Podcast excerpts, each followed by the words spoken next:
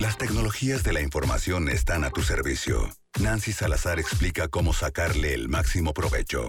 Tecnología al alcance de tus oídos en Trion Live. Son las 11 de la mañana con 42 minutos. Seguimos con más aquí en Trion Live y ya es martes también de tecnología. Está con nosotros Nancy Salazar. Hola Nancy. Este, pues quiero contar acerca de todo, de un poco. Vamos a empezar hablando de los NFTs, esta tecnología que últimamente hay mucha fiebre en cuanto a este tema. Todo el mundo, o no todo el mundo, más bien gente que anda mucho en, en el mundo de Internet, en el mundo digital. Pues está esta tendencia de los toques no fungibles o NFTs, que son meramente pues estas piezas digitales que, que puedes coleccionar, ¿no? Tal cual en, en formato digital. Y bueno, pues resulta que la industria del cine pues ya ha encontrado justamente un gran mercado dentro de esta eh, parte de los NFTs.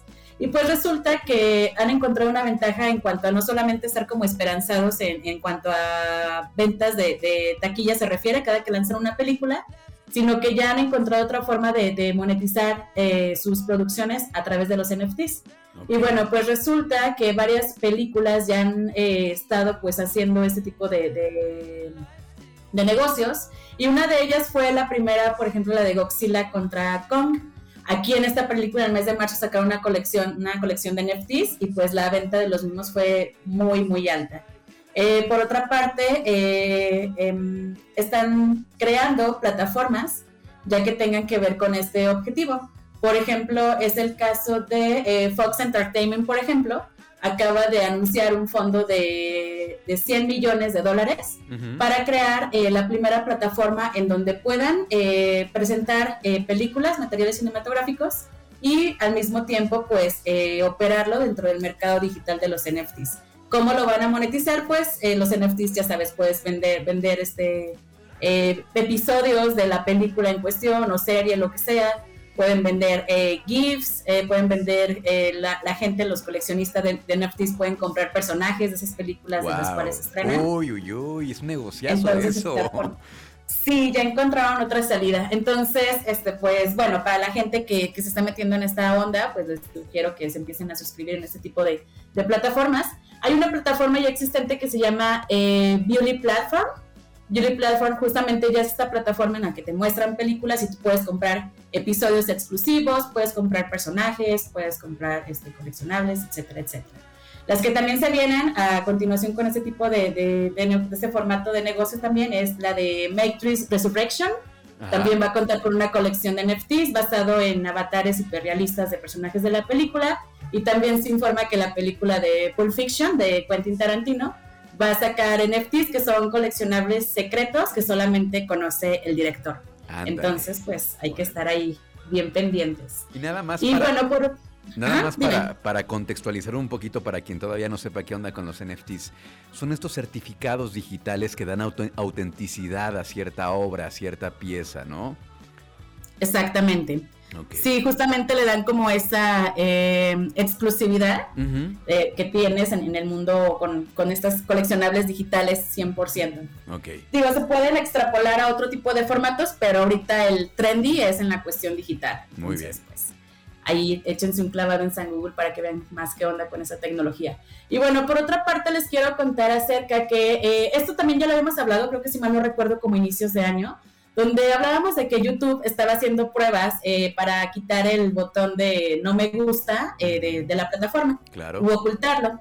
Pues bueno, ya resulta que ya por fin ya se decidieron y lo que van a, lo que están haciendo ya es ocultar, no el botón de, de no me gusta, sino más bien ocultar el contador de los no me gusta. Y esto lo están haciendo porque eh, han tenido varios reclamos de muchos creadores que han sido pues objetos como de, de campañas de rechazo, o de situaciones de acoso debido pues a, a, la calificación que sus contenidos han tenido. Uh -huh. Entonces YouTube con el afán de seguir promoviendo un espacio dentro de su plataforma que sea inclusivo y respetuoso, pues ha decidido desaparecer el contador del botón de no me gusta. ¿Y tú cómo ves esta situación? ¿Crees que es algo positivo, es algo negativo? ¿Cómo lo ves a largo plazo? Pues yo lo veo bien porque justamente eh, siempre a, a, este tipo de, de, de, de de cositas que tienen como este simple botón de no me gusta, pues ha, se, ha, se ha hecho una fomentación al, al, odio indirectamente Entonces son como que cosas que sí llegan a afectar eh, principalmente a quienes crean ese tipo de contenido, se han sentido pues acosados, seguidos, o incluso hasta hablábamos de que hasta se les baja como el ánimo y las ganas de vivir, tan solo por esta parte de, comentarios que reciben y demás, ¿no? Entonces, pues a mí en lo personal me parece ok, no, no, no veo como que afecte o no el, contenido que, se, que uno visualiza. Pero entonces el, el, total de no me gusta sí estaría estaría visible para, para quien administre el perfil o, estaría Exactamente. Ah, ok. Sí, para quienes lo administran, esa información sí va a ser totalmente transparente. Para nosotros como, como usuarios externos, sí no vamos a poder visualizar cuántas personas le han dado al botón de no me gusta. Ok, muy bien. Y ya para cerrar con broche de oro el día de hoy, la colaboración de tecnología, Nancy, ¿qué nos traes? Bueno, ya les quiero hablar eh, de que aquí en México, hablando de temas de, de ciberseguridad, en México han incrementado un montonal el tema de los ciberataques, principalmente el de suplantación de, identidad y esto aterrizándolo a las grandes marcas. Entendiendo por suplantación de identidad, pues alguien que puede bajar tu foto o la marca de tu empresa o lo que sea y se puede crear pues redes sociales con ellos o incluso hasta páginas fraudulentas. Y bueno, entonces eh, aquí en México se ha incrementado este, este número de ciberataques, principalmente en, en los últimos meses. Y eh, pues aquí la, la, intención pues es eh, aconsejarles a, a, la gente que nos escucha pues que siempre esté muy atento en cuanto al, al tema de, de, navegar en internet, ¿no? De que sean las páginas fidedignas, de que no se dejen este, llevar por promociones u ofertas que les hagan de repente. Digo, ya la semana pasada estuvimos hablando como de tips de ciberseguridad para el tema de buen fin y demás. Sí. Y bueno, pues esto va más o menos inclinado a lo mismo, que siempre estemos muy atentos en cuanto a estos eh, otros nuevos formatos de suplantación de identidad, porque pues ahí te pueden estar eh, haciendo un fraude dependiendo de lo que te ofrezcan. Comentan que uno de los sectores más afectados es el automotriz, justamente por el enfoque de su venta de, vehículos, eh, entre otros em, a industrias que se ven afectadas como es también la, venta de bienes raíces, etcétera.